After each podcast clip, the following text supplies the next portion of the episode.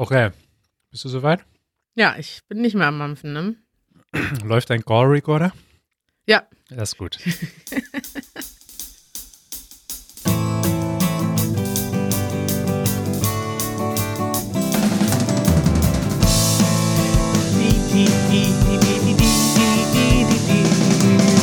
Hallo Manuel. Guten Tag. Ich bin total gut aufgedreht, Total gut aufgedreht. Weil ich mit dir spreche heute. Vorher war ich total schlecht drauf den ganzen Tag. Das freut mich, dass ich diese Wirkung auf dich habe. Ja, man strengt sich ja auch an für die Zuhörer, ne? Da schaltet man dann schnell mal den Knopf ein. Zack. Los geht's. Du bist halt Profi. So arbeiten Profis. Gute Laune. Du darfst auch mal einen schlechten Tag haben. Wir können auch mal einen Podcast machen, wo du schlecht drauf bist. Ist kein Problem. Das wäre nochmal ein eigenes Thema. Kari schlecht drauf. Aber heute bin ich gut drauf und ich bin auch, ähm, wie sagt man das, ähm, energetisiert, energized. Äh, Ja, energetisiert. Das nehmen wir so in den Duden auf. Schreibe ich gleich einen Brief an die Duden-Redaktion. ich habe einen Energieschub bekommen von unserem Meetup gestern Abend. Da werde ich dir gleich mal von erzählen. Na, erzähl. Ja, du hast mir ja gesagt, ich darf nicht so lange labern, deswegen muss ich heute schneller reden. Ist das so? Nicht schneller reden, weniger reden. Oh nein, das ist ja fies. Also wir hatten gestern äh, unser erstes Meetup in 2020 im neuen Jahr. Wir haben uns in einer Kneipe getroffen in Berlin. Ich habe schon seit Tagen oder schon seit Wochen eigentlich nicht mehr auf das Meetup hingewiesen, weil sich viel zu viele Leute angemeldet haben. Bitte kommt nicht. Nein, das ist ja aber, es waren über 100 Leute dort und ich habe mich total gefreut, aber der Raum ist ja auch nur begrenzt groß und ja, irgendwann, also äh, 200 Leute wäre schon stressig gewesen. und jetzt, ich muss dir ein paar Sachen erzählen, Manuel, weil du dich auch darüber freuen wirst. Ich habe verschiedene Leute getroffen und ein paar, viele tolle Spre Gespräche geführt und ein paar Geschichten mir aufgeschrieben, damit ich dir die heute erzähle. Und zwar zum Beispiel Ariel, der kam, glaube ich, aus Indonesien und der lief so in mich rein und sagte, das ist ja total witzig, ich habe heute den ganzen Tag euren Podcast gehört und ich bin eigentlich hier für ein Animations-Meetup. Und jetzt sehe ich, dass ihr hier auch ein Meetup habt. Das wusste er nämlich gar nicht. Und er war in der gleichen Kneipe, in einem Nebenraum für ein anderes Meetup und hat uns zufällig dort gesehen. Und das fand ich toll, dass er dann erzählt hat, dass er den ganzen Tag den Podcast gehört hatte und uns quasi noch im Ohr hatte. Dann habe ich getroffen, warte, den muss ich jetzt mal eben, Das ist auch gut, dass wir quasi erst ein YouTube-Channel waren und dann den Podcast gestartet haben, weil die meisten Podcasts, da weiß man gar nicht, wie die Leute aussehen. Die würde man nie erkennen. Aber in unserem Fall äh, kennt man die Gesichter von YouTube. ja, pass auf, Manuel. Ich erzähle dir jetzt erstmal noch eine andere Geschichte. Dann habe ich nämlich gestern Rahul getroffen aus Indien. Und der ist der erste Mensch, den ich getroffen habe, der erst den Podcast entdeckt hat und dann die Videos. Wuhu, geil. Mega gut, oder? Ja. Und der hat nämlich tatsächlich gesucht nach Deutschlern-Podcasts, hat dann angefangen, den Easy German Podcast zu hören und hat dann gemerkt, nein, die haben ja auch noch hunderte Videos. Das ist ja genial. und ja, der kam zum Meetup gestern ähm, wegen des Podcasts vor allem. Rahul, du, ich bin dein größter Fan. Das finde ich so gut. Darauf habe ich gewartet, dass irgendwann jemand sagen wird, ich habe Easy German erst durch den Podcast kennengelernt und dann die Videos entdeckt. Ich dachte, das würde so drei bis fünf Jahre dauern. Und äh, Rahul, ich freue mich sehr. Danke. Nein, es hat nur drei Monate gedauert und du hast den historischen, magischen Moment verpasst, Manuel. Ja, das ist schade. Aber ich freue mich schon, dass du nächstes Mal da bist, denn es kommen jetzt mehr und mehr Podcast-Fans. Also viele Leute kennen und erkennen uns wegen den Videos oder wegen der Videos. Aber ähm, das Gesprächsthema ist dann doch irgendwann der Podcast, weil wir uns da natürlich viel intensiver und persönlicher austauschen. Sehr gut. Dann habe ich nämlich zum Beispiel noch David kennengelernt aus der Slowakei. Er bestellt dir ganz liebe Grüße. Er hört jetzt immer den Podcast und für ihn ist das Podcast sowas wie das nächste Level, das nächste Deutschlevel. Denn er hat immer unsere Videos gehört und da hat er ja noch die Untertitel gehabt. Und jetzt hat er das Gefühl, er ist bereit für die nächste Challenge, die nächste Herausforderung. Und dann habe ich ihn auch gefragt, so ja, wo hörst du denn den Podcast immer? Und dann sagt er, ja, in der U-Bahn, in der S-Bahn, in der Schlange bei Rewe. Und da habe ich ihn gefragt, und auch beim Putzen? Und da meinte er, nee, das würde er ja nicht einmal in der Woche machen. das fand ich eine witzige äh, Konversation. Und seine Lieblingsfolge ist Internet in der U-Bahn. Und das hat er nämlich tatsächlich in der U-Bahn gehört, ohne Internet, äh, weil er das vorher heruntergeladen hat, wohl wissend, dass er in der U-Bahn kein Internet hat. Und dann musste er doch wohl lachen, weil er, wir darüber gesprochen haben, dass es in der U-Bahn kein Internet gibt. Sehr gut. Es gibt auch Updates von den Jeremy Smiths. ja. Also die beiden waren wieder da, Jeremy Smith äh, und Jeremy Smith. Eins und zwei. Ja. Nummer eins und zwei, aber Vorsicht, diesen Namen mögen sie ja nicht so sehr. Ja. Und es war sehr witzig, denn mittlerweile haben sie beide einen, ähm, einen Celebrity-Level erreicht durch unseren Podcast. Weil wir ja über Jeremy Smith und Jeremy Smith gesprochen haben. Ähm, haben sie, wurden sie mittlerweile erkannt, beziehungsweise eben nicht erkannt, weil wir nicht nur darüber gesprochen haben. Jeremy Smith von Seedling kennt man, weil er auch schon in ein paar Videos war. Den zweiten, den keiner weiß, wie der aussieht, ne? Und dann ja. haben mich einige Leute angesprochen und auch Jeremy von Seedling wurde angesprochen, ob denn der andere Jeremy Smith auch da wäre und wie denn die Jeremy Smiths aussehen würden. Und das wäre sehr witzig, weil dann haben sie sich wieder getroffen und ausgetauscht über ihren Spitznamen in der Schule und in der Kindheit. Und äh, andere Leute haben begeistert drumherum zugehört. Fantastisch. Das ist ein, quasi eine Geschichte in der Geschichte jetzt. Die, Jer die Jeremy Smiths, Smiths Geschichte. Saga. Die, Sa die Jeremy Smith-Saga geht weiter. ja, und das letzte, das letzte Gespräch, von dem ich dir berichten wollte, ist mit Sammy. Der kommt aus dem Iran und der ist jetzt gerade nach Berlin gezogen. Erst, ich glaube, vor einer Woche, vor zwei Wochen.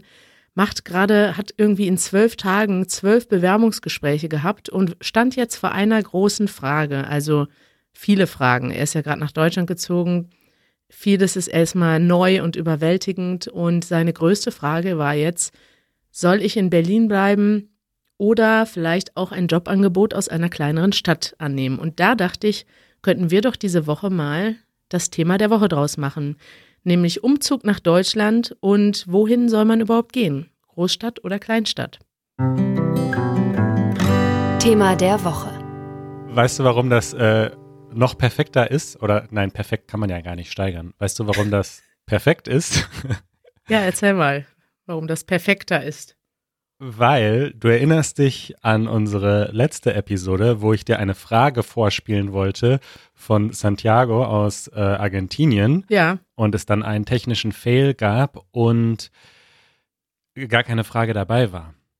Das war, war das ein technischer Fail oder? Das war ein technischer Fail von mir, weil es gab zwei, zwei Audiodateien von dem äh, guten Santiago und die eine hat eine Frage und die andere hat keine Frage. Und ich spiele dir jetzt mal die richtige vor, die eine Frage beinhaltet. Ah, okay. Ja, gerne. Hallo Kari, Manuel und Janusz. Ich bin Santiago und komme aus Argentinien. Meine Idee ist, bald in Deutschland zu arbeiten und deswegen bin ich im Moment auf der Suche, einen Job da zu finden. Und es gibt natürlich viele Stellenangebote, die ich bereits finden konnte.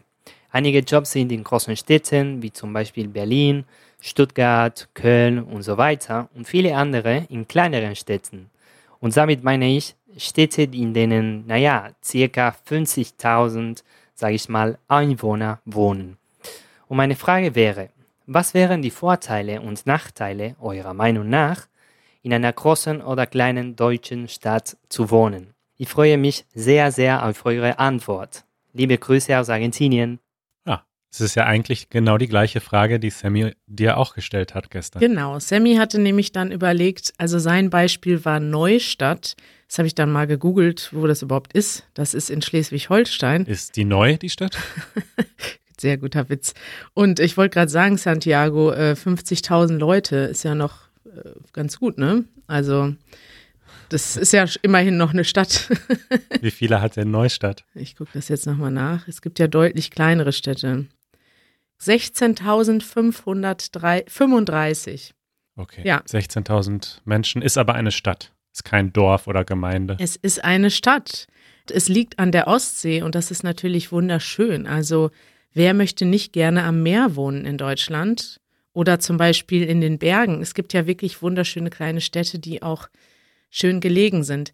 Und da kommen wir auch gleich schon zum Thema, weil was sind eigentlich die verschiedenen Regionen in Deutschland? Was macht das aus? Dazu passend ähm, möchte ich dir noch eine Frage vorlesen, die mir Graham geschickt hat, der auch gestern beim Meetup war. Und Graham hat ähm, mir dann direkt heute Morgen auch eine Frage geschickt.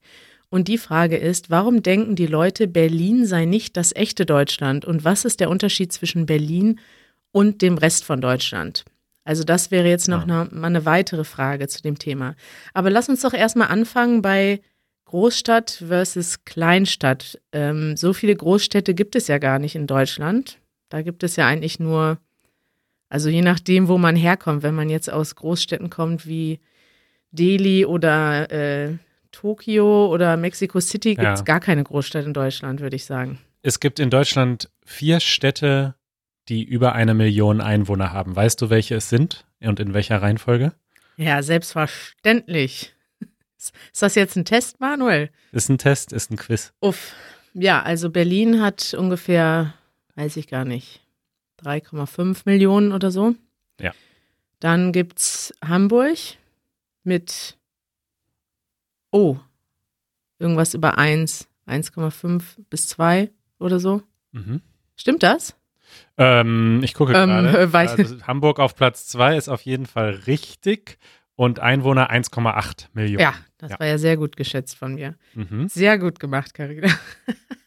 Dann haben wir, ja, jetzt weiß ich gar nicht. Ich würde sagen, drittes ist Köln und viertes ist München mhm. und die haben so um die eine Million. Andersrum. München kommt zuerst mit ja, fast eine, eineinhalb Millionen äh, Einwohnern und Köln hat knapp über eine Million. Ja. Also München ist doch äh, 50 Prozent größer als Köln. Und da ist ja schon, also München, das ist ja, man sagt ja wie so ein großes Dorf eigentlich, weil München selber ist zwar eine Großstadt, aber sehr großflächig, so wie Berlin ja auch, also eher in die Fläche gelagert. Es gibt, glaube ich, kein einziges Hochhaus in München. Und in Berlin außer dem Potsdamer Platz übrigens auch nicht. Und man hat dort gar nicht so in München hat man gar nicht so ein Großstadtfeeling und viele Leute würden auch eher sagen, das ist so wie so, ein, so eine weitgestreckte Stadt mit teilweise ja nicht so viel Stadtmentalität wie in anderen Großstädten, würde ich mal behaupten. Das gehört auch zur bayerischen Mentalität. Das war jetzt kein guter bayerischer Dialekt. Tut mir leid, ich kann keinen bayerischen Akzent. Das passt übrigens total gut, äh, denn unser Video am Sonntag, was ja jetzt schon zwei Tage alt ist, äh, der Titel ist ähm, was denken Menschen in unterschiedlichen Regionen übereinander? Und es gibt auch in anderen Städten eben viele Vorurteile gegenüber Berlin zum Beispiel. Berlin wäre so hektisch und dreckig. Ähm, da ist so viel, also zum Beispiel gerade dieses Thema dreckig, das empfinden viele Deutsche so, ja. dass es in Berlin wahnsinnig äh, dreckig ist, weil es eben viel Graffiti gibt. Es gibt halt die U-Bahn, die ähm, ja aus dem, natürlich, wenn es mal hier und da nach irgendwie Urin riecht oder nach anderen Dingen, dieses Gefühl kennt man aus anderen Städten gar nicht. In anderen Städten in Deutschland ist es extrem sauber und extrem ordentlich. Und das ist schon mal ein großer Unterschied. Und da können wir vielleicht auch direkt mal über die Frage sprechen, warum denken die Leute, Berlin sei nicht das echte Deutschland? Ich würde sagen, wir haben ja schon mal eine ganze Episode gemacht zum Thema Berlin oder mit Emanuel auch drüber geredet. Berlin ist so ein bisschen wie New York, würde ich sagen. Das ist so eine Mischung aus ganz, nicht nur ganz Deutschland, sondern ist es auch mit Abstand der attraktivste Ort für Menschen aus aller Welt hier hinzukommen. Hier kommen auch ganz viele Leute hin, die einfach der Atmosphäre wegen kommen und nicht Deutschlands wegen. Also die kommen hier hin, weil das eine, weil das eine gute Kunstszene, eine Clubbing-Szene gibt. Und die lernen auch gar kein Deutsch, sondern die leben hier einfach in so einer internationalen Gemeinschaft. Äh, die könnte aber genauso gut, könnten die Leute in Lissabon oder in London leben, würde ich mal behaupten. Und diese Leute, diese Gruppe, die es eben hier auch gibt in Berlin, die machen eben Berlin besonders und das gibt es tatsächlich in keiner anderen Stadt so ausgeprägt. Ja, das sehe ich genauso. Insofern ist Berlin ein bisschen eine Blase, eine Bubble. Aber trotzdem ist es natürlich völliger Quatsch zu sagen, Berlin ist nicht Deutschland. Also Berlin ist eben eine ganz besondere Stadt in Deutschland, aus den Gründen, die du gerade genannt hast, aber natürlich auch, weil es die Hauptstadt ist, weil es die größte Stadt ist und so weiter. Und insofern ist es irgendwie halt auch, weiß ich nicht, das Herz von Deutschland in gewisser Weise, je nachdem, wie man das definiert und ist absolut deutsch. Also Berlin ist ja jetzt, sagen wir mal, nicht äh, mehr mit New York verwandt als mit Deutschland. Also Berlin ist ja schon eine extrem deutsche Stadt, hat aber viele Sachen, die die Stadt eben ganz besonders machen. Ja, so. ja, das stimmt schon. Es, das ist ja aber auch, es hängt ja auch vom Lebensstil ab. Also du kannst nach Berlin kommen und ähm, nur mit Menschen abhängen, also nur Englisch sprechen, nie Deutsch sprechen müssen, nur in Cafés gehen, wo Englisch gesprochen wird oder so eine äh, Amerika äh, nicht amerikanische, sondern internationale Atmosphäre herrscht. Du kannst nachts rausgehen und nur auf Partys und in Clubs gehen, wo es internationale, eine internationale Atmosphäre gibt. Du kannst in Berlin leben, ohne dass du merkst, dass du in Deutschland bist. Aber du kannst genauso gut in Berlin leben, ohne diese internationale Atmosphäre mitzubekommen. Es gibt viele Stadtteile, wo eben nicht diese Internationalisierung stattgefunden hat und wo auch nicht so ganz viele Menschen aus dem Ausland leben. Und da ist es doch schon eher sehr typisch berlinerisch und deutsch. Aber Berlin ist eben auch für Deutsche in dem Sinne nicht typisch, weil es eben die Teilung gab und sich seit der Teilung ja extrem viel verändert hat. Also, dass die ganze Regierung hier hingezogen ist.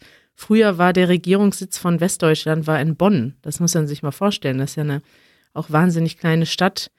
Ähm, und heute wurden die ganzen Regierungsviertel neu gebaut, diese ganze, diese ganze Gegend um das Brandenburger Tor, den Reichstag, den Hauptbahnhof. Das ist ja alles gerade mal 20 Jahre alt, was da gebaut wurde. Und insofern ähm, gibt es eben ganz viele Orte, die heute markant sind für Berlin, auch erst seit kurzer Zeit. Das stimmt. Und was ich halt auch faszinierend finde, also ich glaube, ich habe viele Jahre in Berlin gelebt und ziehe jetzt übrigens äh, dann nächsten Monat auch wieder zurück nach Berlin. Also das trifft sich jetzt, dass wir über das Thema Umzug reden. Äh, vielleicht hast du noch ein paar gute Tipps für mich. Aber ähm, du lebst jetzt auch schon seit vielen Jahren in Berlin und so mein gesamter Freundeskreis lebt entweder in Berlin oder war zumindest schon oft da. Und vor ein paar Monaten äh, bin ich so mit dem Fahrrad durch Berlin gefahren und äh, stand an der roten Ampel mit dem Fahrrad und neben mir stand ein Auto äh, mit dem Nummernschild aus meinem Heimatort, also hier in Nordrhein-Westfalen, quasi die Stadt, wo ich groß geworden bin, äh, das Nummernschild hatte das Auto. Und dann habe ich einfach mal an die Fensterscheibe geklopft und habe gefragt, äh, hey, wo kommt ihr her? Was macht ihr hier? Die waren erst ganz überrascht, aber als ich dann gesagt habe, ich bin da und da zur Schule gegangen, dann äh, fanden die das auch ganz nett. Und dann haben die mir erzählt, dass sie zum ersten Mal in ihrem Leben in Berlin sind. Und das waren Deutsche hier aus, äh, aus Nordrhein-Westfalen. Die waren vielleicht so 50 Jahre alt ja. und waren in ihrem ganzen Leben noch nie in Berlin und haben jetzt eine Woche Urlaub in Berlin gemacht. Und das war für mich irgendwie so, wow, okay, es gibt Deutsche, wahrscheinlich ziemlich viele Deutsche, ja. die in ihrem ganzen Leben noch nie in Berlin waren. Und das ist doch irgendwie verrückt. Ja, ja, klar. Aber das, da gibt es ganz viele von. Meine Tante zum Beispiel, die war auch noch nie in ihrem Leben in Berlin. Die lebt in München. Wahnsinn. Und die wohnt jetzt nicht auf dem Dorf, die wohnt auch in einer Großstadt. Es gibt viele Menschen in ganz Deutschland, die noch nie in Berlin waren. Und wenn du da jetzt, also während der Teilung keine Kontakte hattest, ist es ja auch erstmal beschwerlich gewesen, da hinzufahren. Und jetzt in den letzten 30 Jahren, klar, da sind viele mal nach Berlin gefahren, äh, um zu gucken, wie es da jetzt aussieht. Aber ja, es gibt auch viele Leute, die einfach nicht so viel verreisen. Ne? Okay, also was äh, zurück zum Thema. Was würdest du denn jetzt ähm, dem Sammy und dem Santiago empfehlen? Großstadt oder Kleinstadt?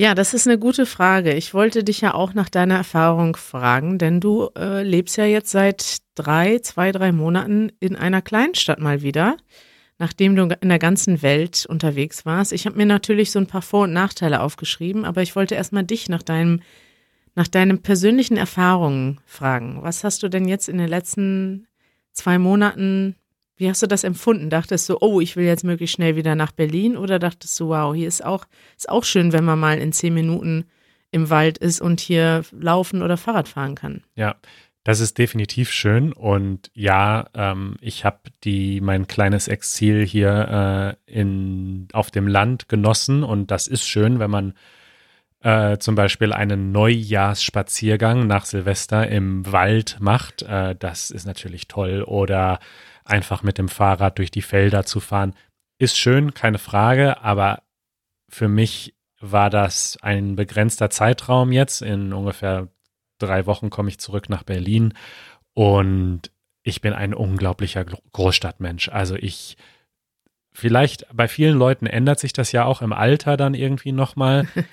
Aber ich sehe das bei mir nicht, dass das passieren wird, weil ich liebe große Städte. Ich liebe gerade in Deutschland Berlin, auch Köln, auch Hamburg.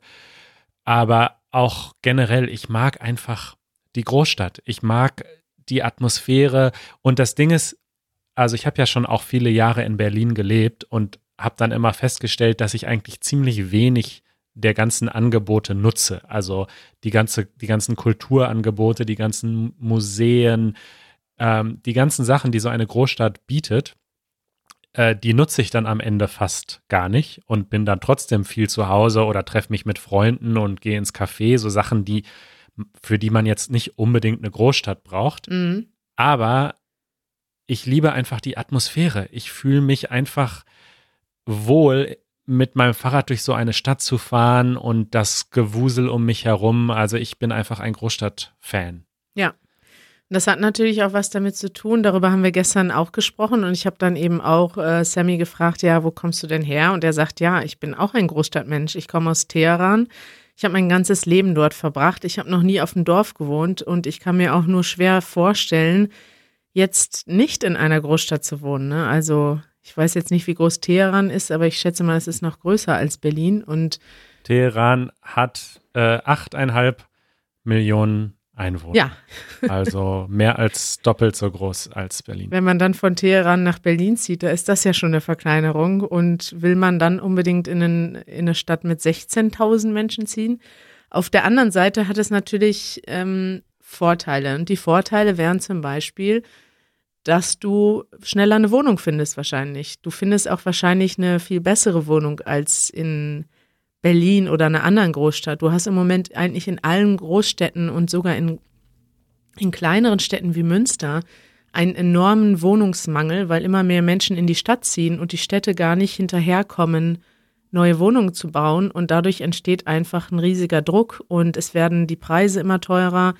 In Berlin ist das gerade eine Riesendiskussion, aber in München auch, in vielen anderen Städten, wo man einfach auch politisch langfristig was machen muss, weil das sonst gar nicht mehr geht. Viele Leute finden gar keinen bezahlbaren Wohnraum mehr. Ja, und das sind natürlich schon mal tolle Sachen, wenn du in eine kleinere Stadt ziehst, da hast du einfach viel mehr Möglichkeiten. Und du bist eben auch schneller in der Natur. Also da beneide ich auch viele Leute, die in einer kleineren Stadt leben, weil wenn ich jetzt hier mal eine Fahrradtour machen will, dann kann ich erstmal eine halbe Stunde Fahrrad fahren und bin immer noch in Berlin. Und okay, vielleicht bin ich in einer halben Stunde dann am Rand von Berlin, aber so lange muss ich erstmal fahren, ne?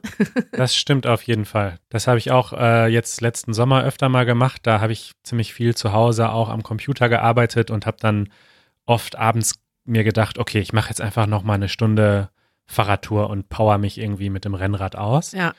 Und aber bis du mal aus Berlin raus bist, bis du mal irgendwie nicht mehr an der Hauptstraße bist und nicht mehr nur noch Autolärm hast, sondern ein bisschen Natur, ja, da brauchst du eigentlich, je nachdem, wo du wohnst, aber wenn du zentral wohnst in Berlin, brauchst du erstmal eine Stunde, bis du überhaupt raus bist aus der Stadt. So. Richtig, ja. Und das ist natürlich ähm, nervig. Und äh, ich glaube, dass es auch eine andere Möglichkeit gibt, Kontakt zu Menschen zu finden. Also in Berlin hast du Du hast natürlich viel mehr Möglichkeiten in Berlin, Menschen zu treffen, die ähnliche Sachen machen, die auch vielleicht irgendwie Nischenhobbys haben oder bestimmte Interessen haben.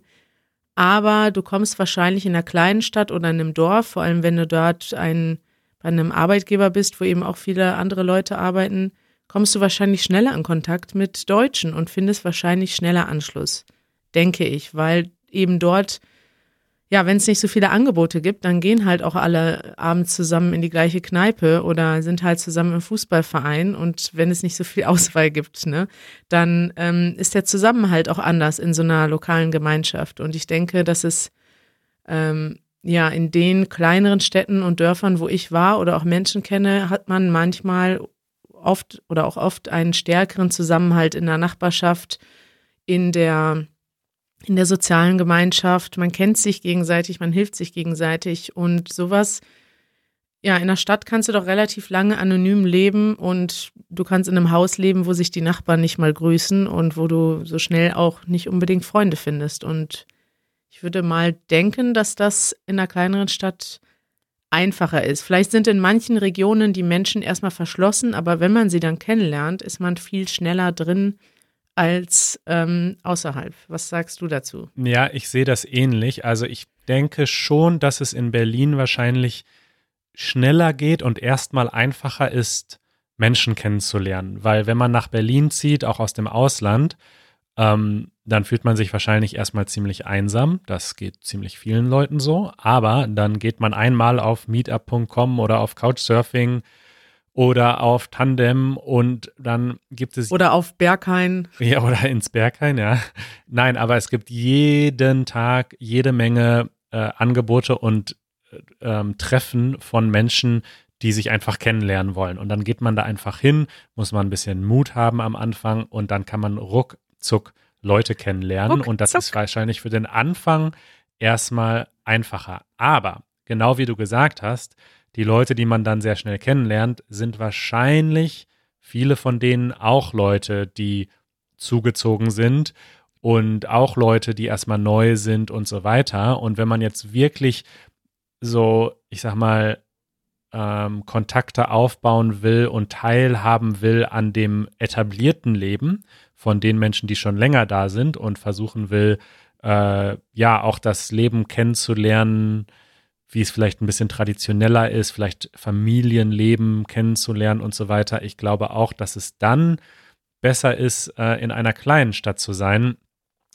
Und am besten ist es natürlich, wenn man zum Beispiel Austauschschüler ist und man in einer Gastfamilie ist, weil man dann eben wirklich äh, in diese Familie ein, äh, eingegliedert wird. Wenn man jetzt einfach so in eine Kleinstadt zieht, ohne jemanden zu kennen, dann stelle ich es mir erstmal schwierig vor.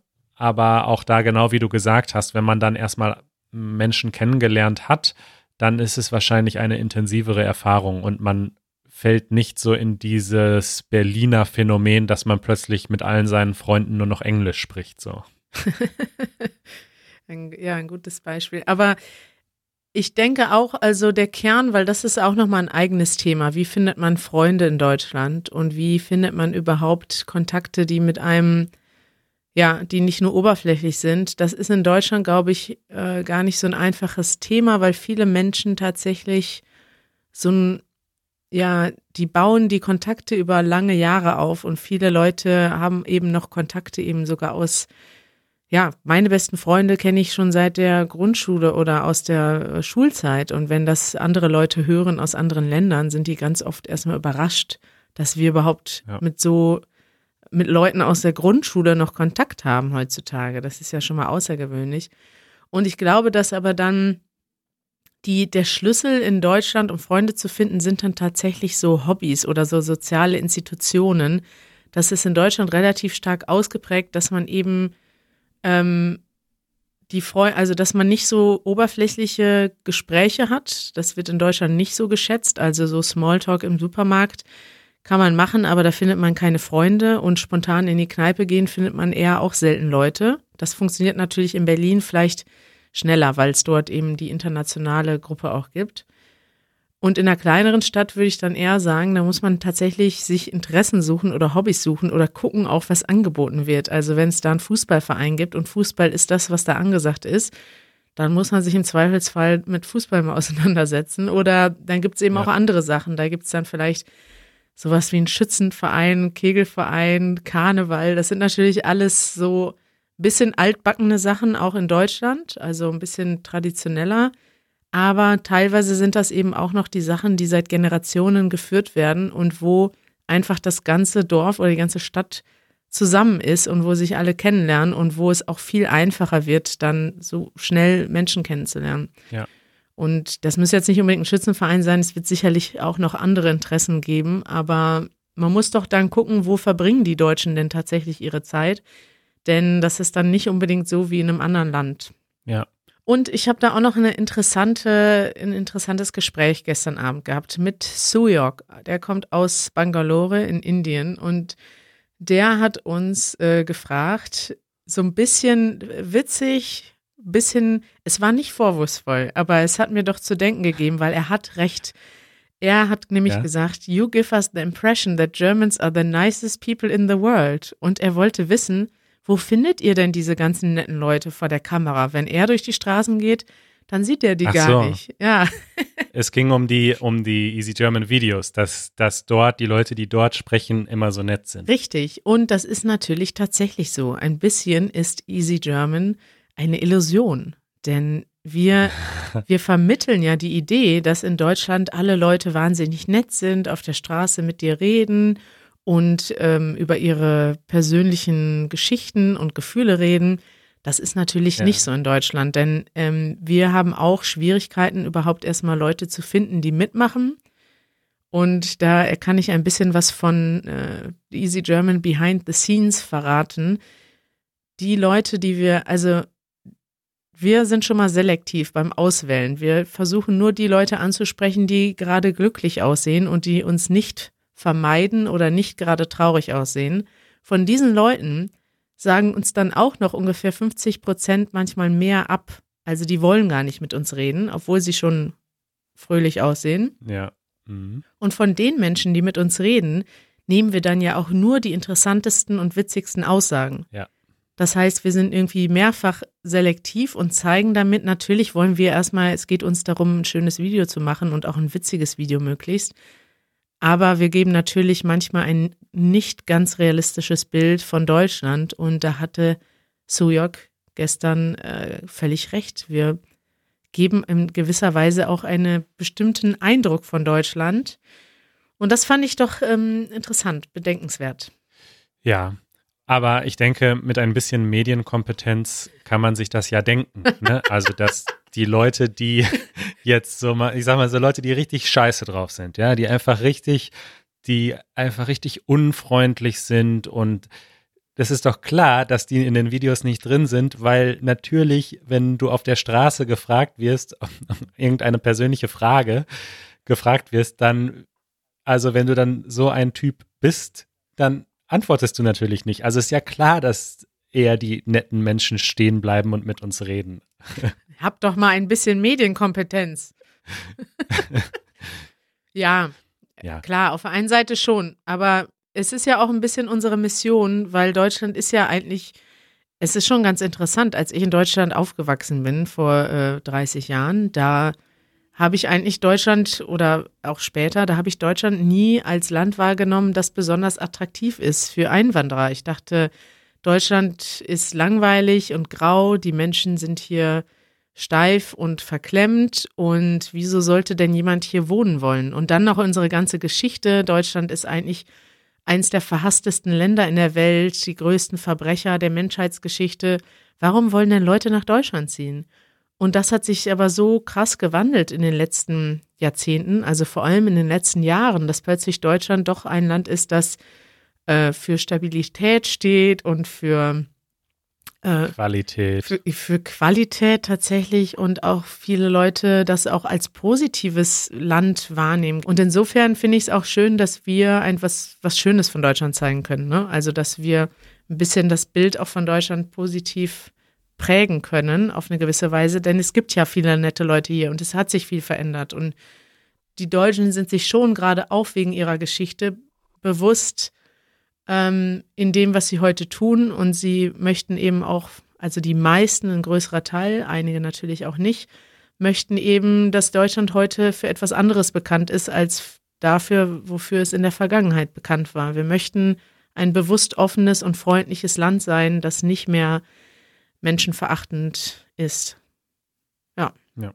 Ja, nochmal abschließend zu dem Thema Großstadt, Kleinstadt. Ich bin dann so mit Sammy irgendwann zu dieser Frage gekommen, was ist denn eigentlich das, was du selber möchtest? Was ist denn deine Hauptmotivation zum Umzug nach Deutschland? Und ich glaube, das ist eine Frage, die sich dann alle stellen sollten. Was steht denn eigentlich im Vordergrund? Kommst du nach Deutschland zum Beispiel, weil du ähm, hier in einem liberalen, freundlichen Land wohnen möchtest, wo du möglichst viele äh, verschiedene Menschen triffst, dann müsstest du natürlich in eine Großstadt gehen wie Berlin, weil dort hast du all diese tollen Erfahrungen. Aber kommst du jetzt zum Beispiel hier hin, um dich beruflich weiterzuentwickeln, dann müsstest du wahrscheinlich deine Wahl auch davon abhängig machen, wo du überhaupt die besten Möglichkeiten hast. In Berlin hast du vielleicht ja. viele Unternehmen, aber er hatte jetzt zum Beispiel auch ähm, mir gesagt, dass er Ingenieur ist und im Iran aufgrund der Sanktionen viele Möglichkeiten nicht hatte. Also zum Beispiel auch was die Ausbildung angeht, was Weiterbildungen in bestimmten Systemen anging, die eben amerikanische Systeme sind. Und er ist vor allem nach Deutschland gekommen, um sich beruflich weiterzuentwickeln. Und dann kann eben auch die Wahl auf eine Kleinstadt fallen, wenn dort eben eine Firma ansässig ist, die einem ja so eine berufliche Weiterentwicklung versprechen kann. Absolut. Und anders als manche andere europäische Länder, wie zum Beispiel Frankreich, hat Deutschland ja über das ganze Land verteilt Industrie und auch kleinere Firmen. Also ist es nicht so, dass es nur in Berlin und in Hamburg und in München Jobs gibt, sondern ganz im Gegenteil. Gerade auch in kleineren Städten und ländlicheren Gebieten gibt es viele Firmen, die mit Sicherheit äh, Jobs bieten und Leute suchen. Und wenn man so komplett darauf festgelegt ist, es muss aber Berlin sein, dann verbaut man sich da eventuell beruflich auch Chancen. Das, da stimme ich dir voll zu. Ja, oder man hat auch eben Firmen, die auch ja versuchen, also gerade weil sie im ländlichen Raum sind oder in kleineren Städten sind, ähm, haben sie vielleicht weniger Bewerber und man hat dort bessere Chancen und man hat dort sogar ähm, auch bestimmte Vorteile, weil die Unternehmen auch gerade wissen, dass ähm, Leute lieber nach Berlin möchten. Gibt es dort aber auch Vorteile wie ähm, dir wird vielleicht ein Auto gestellt oder eine Wohnung gestellt oder du bekommst mehr Gehalt, weil du dort arbeitest. Also ja es gibt schon viele Firmen und auch viele ähm, ja, mittelständische Firmen, wie du schon sagtest, die eben im ländlichen Raum sind und die sich ähm, ja sehr bemühen, auch internationale Arbeitskräfte zu bekommen. Gut, dann würde ich sagen, ja. äh, haben wir diese verschiedenen Fragen eigentlich ein bisschen beleuchtet. Ja. Und ich bin mal gespannt, was in unseren Kommentaren so steht. Vielleicht hat das ein bisschen geholfen. Das hoffe ich auch. Und ähm, ja, Manuel und ich, wir befinden uns in Berlin. Ne? Hier könnt ihr uns treffen. Genau. Wir haben auch beantwortet, warum du und ich ähm, gerne nach Berlin gezogen sind, denke ich. Aber ich habe trotzdem keine Abneigung vor kleineren Städten, sondern ich freue mich auch immer wieder, wenn ich in Münster bin, in meiner Heimatstadt und dort eben weniger Hektik habe, schneller aus der Stadt raus bin und vielleicht ein bisschen gemütlicher leben kann. Absolut. Ausdruck der Woche. So, Ausdruck der Woche habe ich jetzt spontan nochmal mir was anderes überlegt, denn wir haben jetzt so viel über das Umziehen geredet. Ja. Und ich ziehe demnächst um. Ja. Und zwar ziehe ich nach Berlin. Ja, richtig. So, Kari, erklär mal, warum es einmal umziehen heißt und einmal irgendwo, also nach, also ziehen nach heißt. Ja, das habe ich nämlich tatsächlich ähm, auf die Liste zum Thema der Woche gestellt, dieses, diese Frage, weil ich gemerkt habe, dass ganz viele Leute das verwechseln und zwar permanent. Das ist so eine kleine Korrektur, die ich immer wieder äh, an Deutschlerner gebe. Und das würde ich jetzt gerne einmal erklären. Ja, nervt dich das? Ist das auch schon so ein bisschen, das nervt oder? Nein, nein, das nervt mich nicht, weil das, ja, das muss ja jeder neu lernen und wenn der Fehler ja. immer wieder passiert, ist es ja aber umso besser, wenn es da, wenn man darüber spricht. Ne? Ja. Und zwar gibt es das Verb umziehen. Das ist ein trennbares Verb. Ich ziehe um. Ich ziehe, ja, ich ziehe um. Und es gibt das Wort ziehen nach. Also ziehen ist das Verb und nach ist die Präposition, die dazugehört. Und es ist wichtig zu wissen, dass man ziehen nach immer mit einem Ort benutzt und umziehen ist ein allgemeines Verb, was man ohne Ort benutzt. Das heißt, wenn ich nur erzählen möchte, dass ich umziehe, ohne jetzt speziell den Ort zu nennen, dann sage ich einfach, ich ziehe um. Zum Beispiel, wenn wir jetzt uns eine neue Wohnung gesucht hätten und ich möchte Manuel sagen, dass wir eine neue Wohnung haben, aber ich bleibe in, in, Berlin, dann sage ich, hey Manuel, wir ziehen übrigens nächsten Monat um. Kannst du helfen beim Kistenschleppen? Genau, das würde ich dann, dann danach sagen. Und wenn du aber die Stadt wechselst, dann würdest du eher sagen, ich, ähm, wir ziehen um und dann als nächsten Satz vielleicht dazu erzählen, ich ziehe nach Berlin. Und was aber viele Leute machen, ist diese entweder die vermischen oder die sogar zusammenbringen. Zum Beispiel, ich ziehe nach Berlin um. Das sagt man jedoch im Deutschen eher nicht. Man sagt entweder ich ziehe um, wenn man generell über Umziehen spricht, oder ich ziehe nach, wenn man den Ort erwähnen möchte. Kari, das hast du so gut erklärt. Fantastisch. Das war mein kleiner Tipp der Woche. Tipp der Woche. Ich möchte noch einen, einen, einen Zusatz anfügen. Es gibt ja noch ein anderes Verb, also ein anderes, äh, einen anderen Ausdruck, und zwar, wenn man umziehen reflexiv benutzt, also ich ziehe mich um, Oh ja, dann bedeutet es was ganz anderes. stimmt. Dann bedeutet es, dass ich meine Kleidung wechsle. Also das hat nichts mit dem Umzug in eine andere Stadt oder in eine andere Straße oder Wohnung zu tun, sondern sich umziehen bedeutet äh, den einen Pulli ausziehen und den anderen und das Jackett anziehen Richtig. für die Party. Ich ziehe mich kurz um. Das ist gut, dass du das nochmal erwähnst, denn diesen Fehler habe ich auch schon oft gehört. Die Leute, die dann sagen, wir ziehen uns nach London um. Das geht natürlich nicht. Das ist aber so schön, das sollt ihr eigentlich weiter sagen, bitte. Meinst du, wir sollten das lustig. etablieren im Deutschen? Wir ziehen uns um. Es kann ja sein, dass man sich beim Umzug auch noch umzieht und dann ist das quasi alles in einem Rutsch, alles in einem Verb. Ja. Raus aus Berlin, Hose ausziehen und ab nach London. Janusz philosophiert. Janusz philosophiert.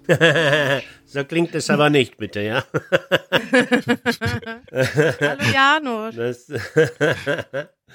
okay, hallo, ihr beiden. Ich habe gehört, ihr habt eine Frage von einem Zuhörer an mich. Ja, Janusz, wir haben eine Frage an dich, ja? Ja, bitte. Und äh, zwar hat Davide, ich glaube, das ist David mit E, wird das Davide gesprochen? Vielleicht die italienische Version von David?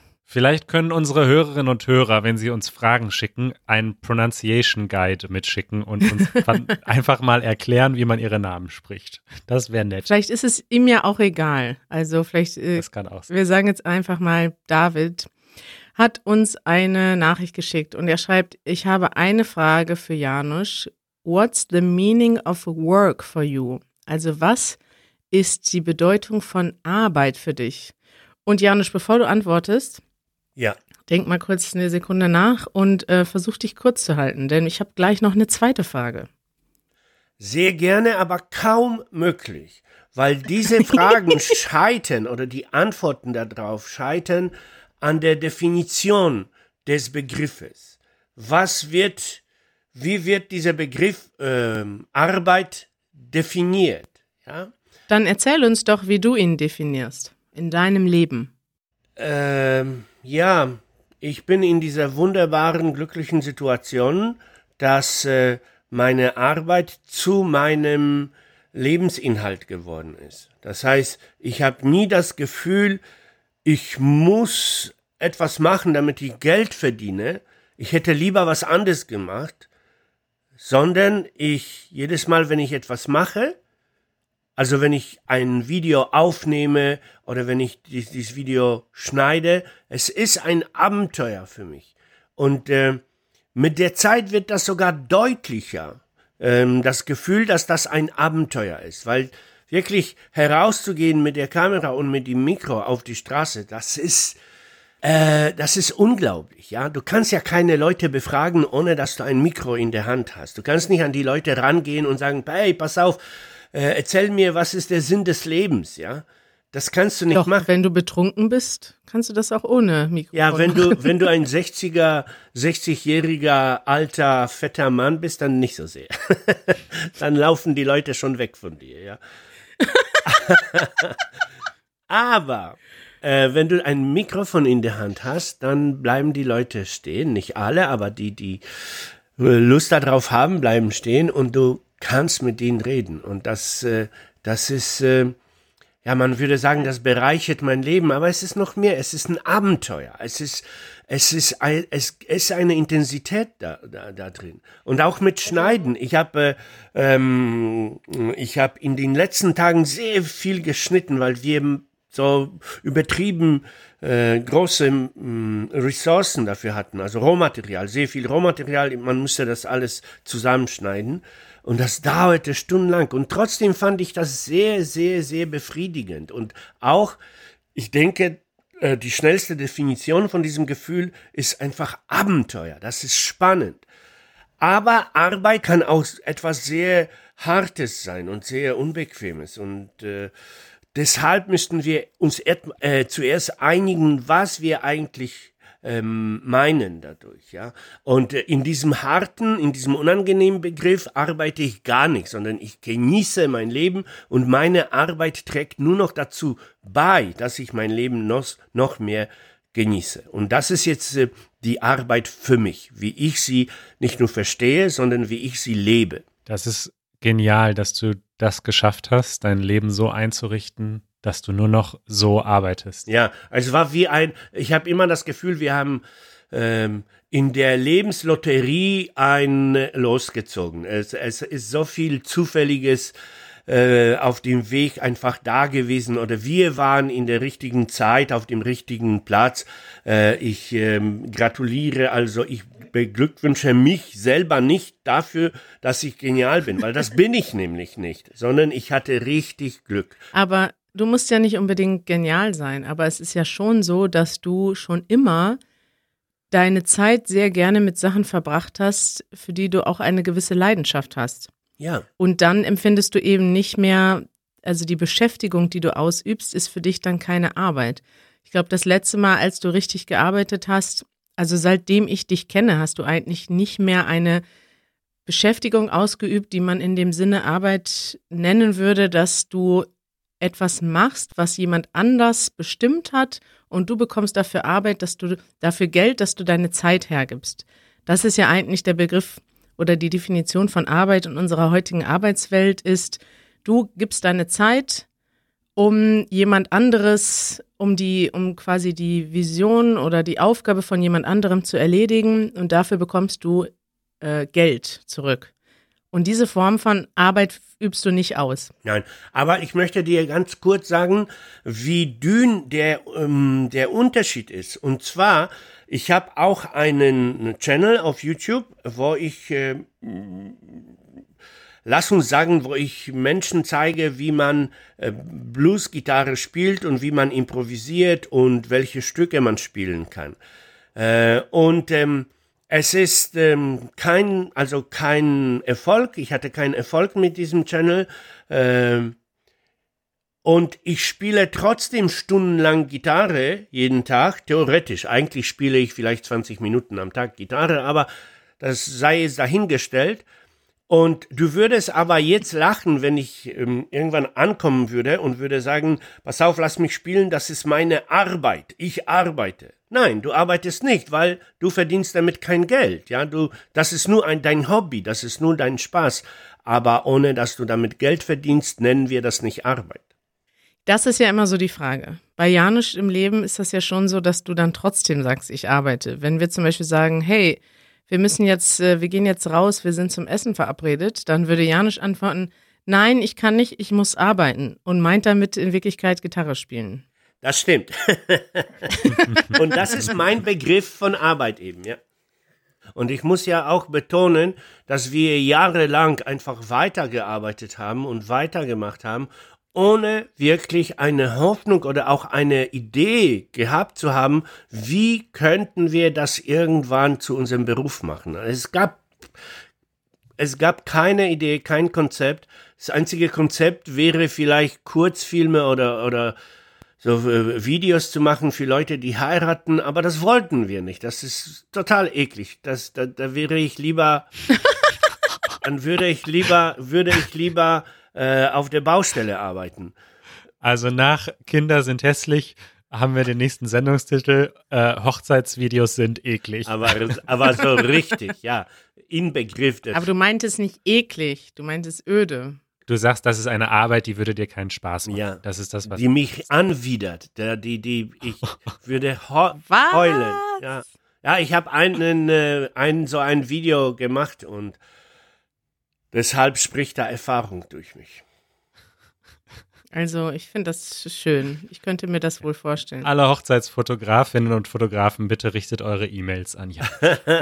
Ja, Ja, Janusz, ich habe jetzt noch eine andere Frage, ja? bitte. Und zwar hat Kevin uns noch Folgendes geschrieben. Ich höre die Videos und Podcasts und ich möchte irgendwann Janusz Bluesgitarre spielen sehen und hören. Danke, Kevin.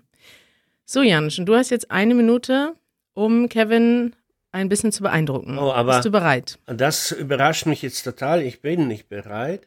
Warte, vielleicht. Ich habe dir das doch heute Morgen schon erzählt. Ja, das stimmt, aber ich habe das voll verstanden, äh, voll äh, ver äh, vergessen. Aber trotz, trotzdem, also ich spiele quasi die Quintessenz von Blues, ja. ja? Äh, und Achtung.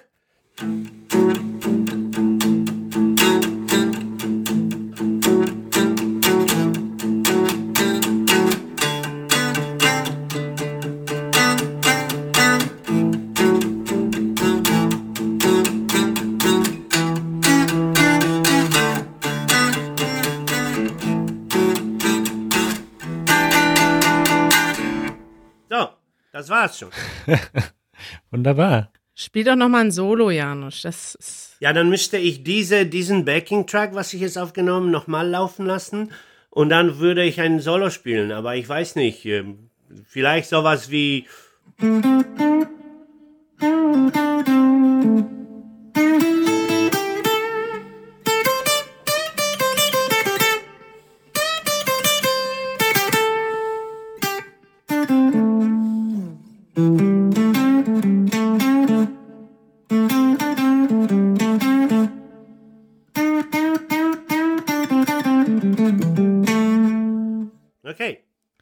Dankeschön, Janusz. gerne. Manuel und ich klatschen. Ich freue mich.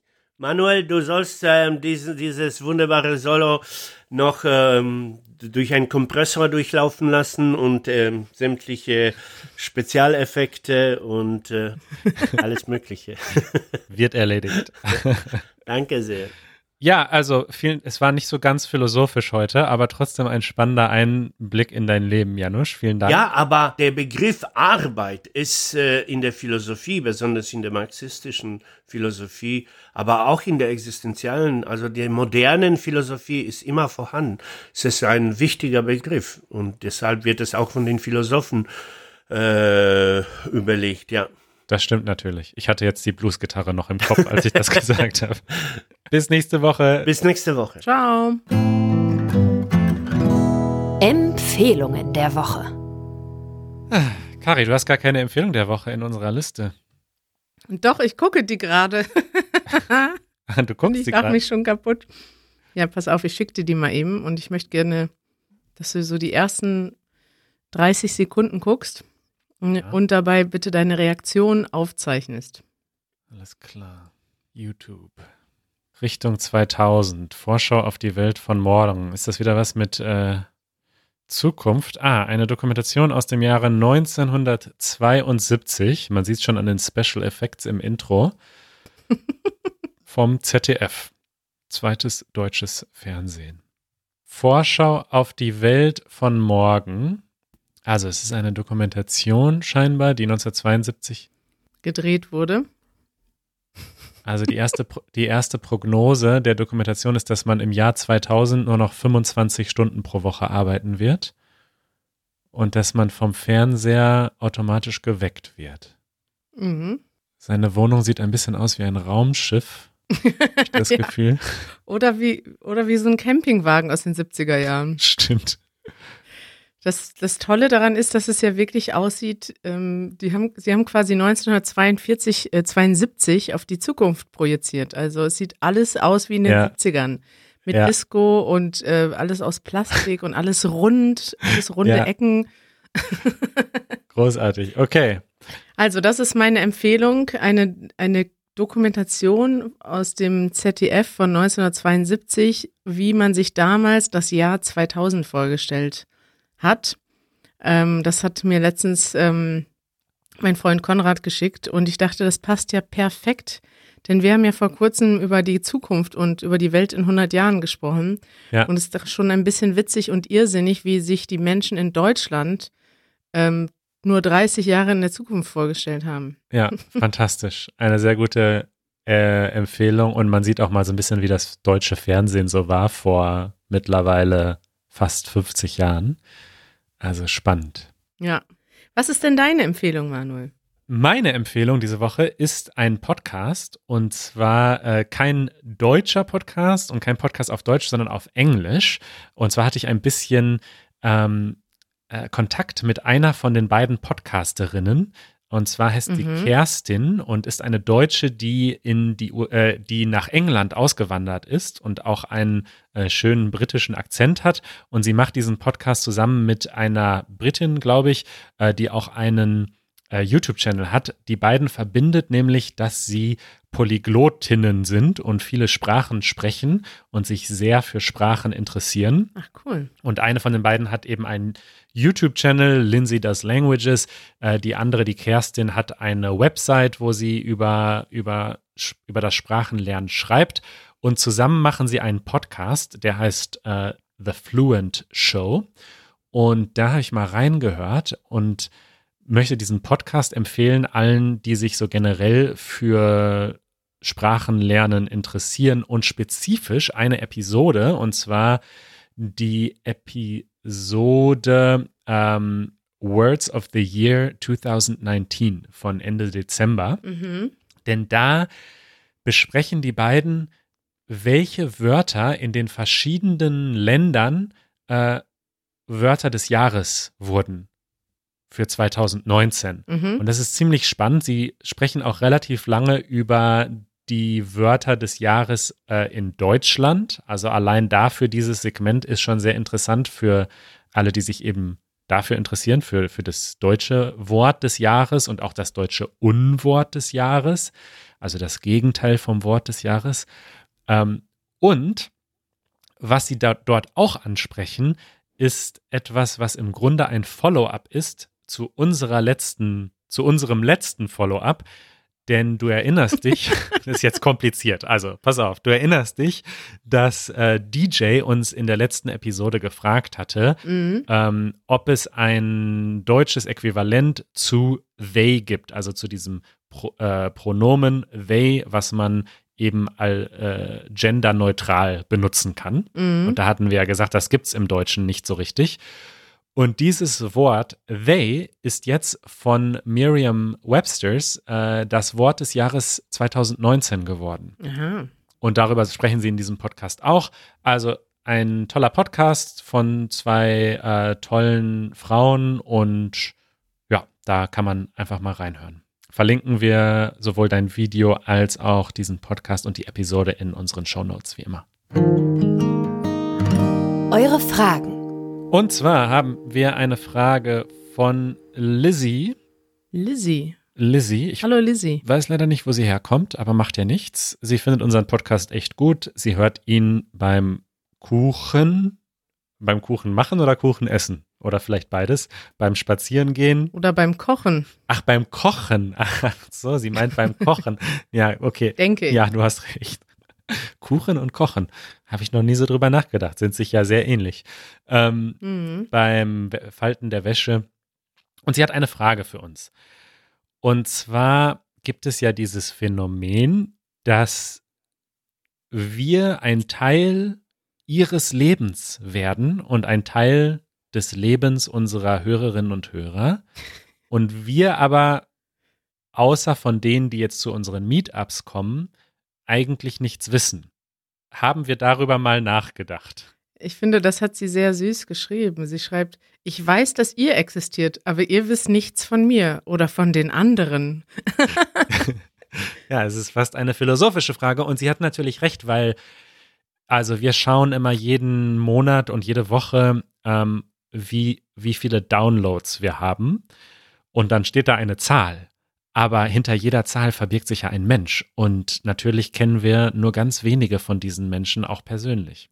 Ja, Und das ist schon äh, verrückt. Also die Frage stelle ich mir dann bei jedem Meetup wieder. Gestern waren so viele Leute beim Meetup und es ist dann eigentlich mir unmöglich, mit allen zu sprechen. Aber trotzdem kommen ja alle eigentlich, weil sie gern mal mit uns sprechen möchten. Und sie haben eigentlich auch das Gefühl, dass sie uns kennen und wollen wahrscheinlich einfach nur Danke sagen. Und das ist auch wunderschön. Und gleichzeitig möchte ich ja aber am liebsten die andere Person auch kennenlernen.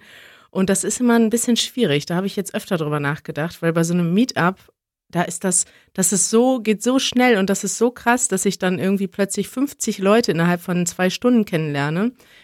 Ähm, und dann aber irgendwie gar nicht mehr alles, also ich, ich vergesse dann ja auch schon wieder, wer, mit wem ich irgendwie vor zehn Minuten gesprochen habe.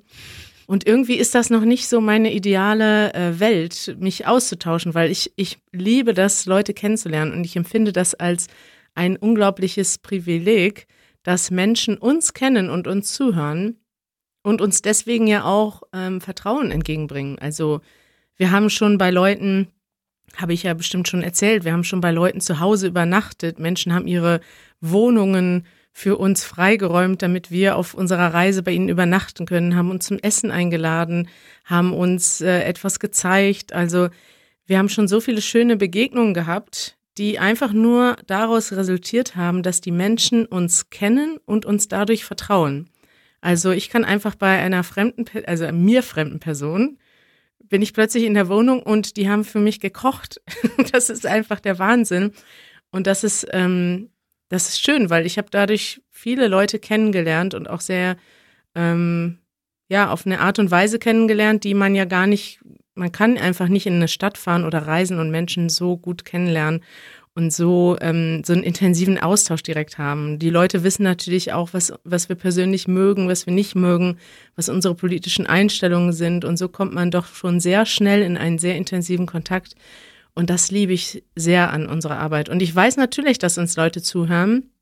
Und ich weiß natürlich auch, dass da wahrscheinlich viele bei sind, die uns auch auf die ein oder andere Weise mögen oder vielleicht ähnliche Gedanken haben oder ähnliche Einstellungen haben zu gewissen Dingen. Und ja, ich finde das toll. Ich finde das gar nicht so außergewöhnlich. Es ist ja. ähm, auch jetzt ein Teil von meinem Leben geworden, dass ich einfach plötzlich fremde Menschen auf der Straße treffe und anfange, super tiefe Konversationen mit denen zu haben, weil ich einfach schon so einen Vertrauensvorschuss habe, dadurch, dass sie uns kennen. Ja, absolut. Und ich kenne, ich kenne das auch, Lizzie, genau natürlich auch als, als Podcast-Hörer. Also es gibt Podcasts, die höre ich seit Jahren und habe da auch das Gefühl, dass ich die Menschen ähm, irgendwie persönlich kenne und die mich aber natürlich nicht kennen. und ich finde auch ehrlich gesagt, also Podcast, das Medium Podcast ist nochmal besonders prädestiniert dafür, weil es irgendwie so intim ist, ne? Also weil es ja deutlich länger ist als ein kurzes YouTube-Video und weil man es ja meistens auch mit, äh, mit Kopfhörern hört und man hat es irgendwie, also wir reden ja gerade ganz vielen Leuten so direkt ins Ohr. Also wir können euch so direkt was Hallo. ins Ohr flüstern. Und ich finde, das ist so ein ganz direkter Kontakt irgendwie. Und ja, dann irgendwann, also wir haben ja jetzt gerade mal, das ist unsere 16. Folge hier, äh, angefangen. Aber ich stelle mir vor, dass wir irgendwann diesen Podcast schon zwei Jahre machen und Leute uns seit Anfang an zuhören und dann klar, dann ist das irgendwie so, dann sind wir ein Teil des Lebens dieser Menschen und das ist toll irgendwie, das ist ein toller Gedanke, ja. Hallo, lieber Zuhörer. Ich bin's, Kari. Und ich bin zusammen hier mit Jetzt bist du dran. Manuel. Ach so, Entschuldigung, ich wusste nicht, dass das mein äh und hier ist Manuel. Und wir beide, wir beide stehen gerade in deinem Ohr einer links, einer rechts. Und wir flüstern. Psst. Hey Manuel. Ja, Kari. Wie findest du es hier im Ohr? Okay, es wird albern und wir nehmen schon wieder so lange auf. ich habe mich gefreut über Lizzies Frage. Ja, ich mich auch. Gut. Kari. Wieso reden wir eigentlich immer zwei Stunden? Ich glaube, wir müssen die Hälfte unserer, ähm, unserer Segmente rausschmeißen. Oder wir machen einen ja. Timer dran. Dass wir wissen, Thema der Woche maximal zehn Minuten. Ja, nee, das ist ja auch doof. Ja, ich meine, das ist ja der Vorteil, äh, wenn man uns unterstützt auf Patreon, dann bekommt man die, ähm, die Sachen, die ich jetzt alle rausschneide, äh, dann am Ende noch trotzdem zu hören. Und für alle anderen wird es hier ein schön geschnittener Podcast, der nicht zwei Stunden lang geht, weil das ist einfach zu lang. Ja. Aber ja, du musst es ja auch schneiden, ne? Also du kannst dann die Entscheidung fällen. Das letzte Wort hab immer noch, also das letzte Wort hast meistens du, aber ich habe dann den letzten Mausklick und kann sagen, das kommt rein und das kommt raus. Das ist das Schöne. Weg damit. Kari hat wieder eine halbe Stunde gelabert. Wie ja. nervig. Weg damit. Ja. Cool, Manuel. Schön, Kari. Hat mich gefreut, mit dir zu quatschen. Mich auch. Bis bald, Manuel. Ciao, Kari.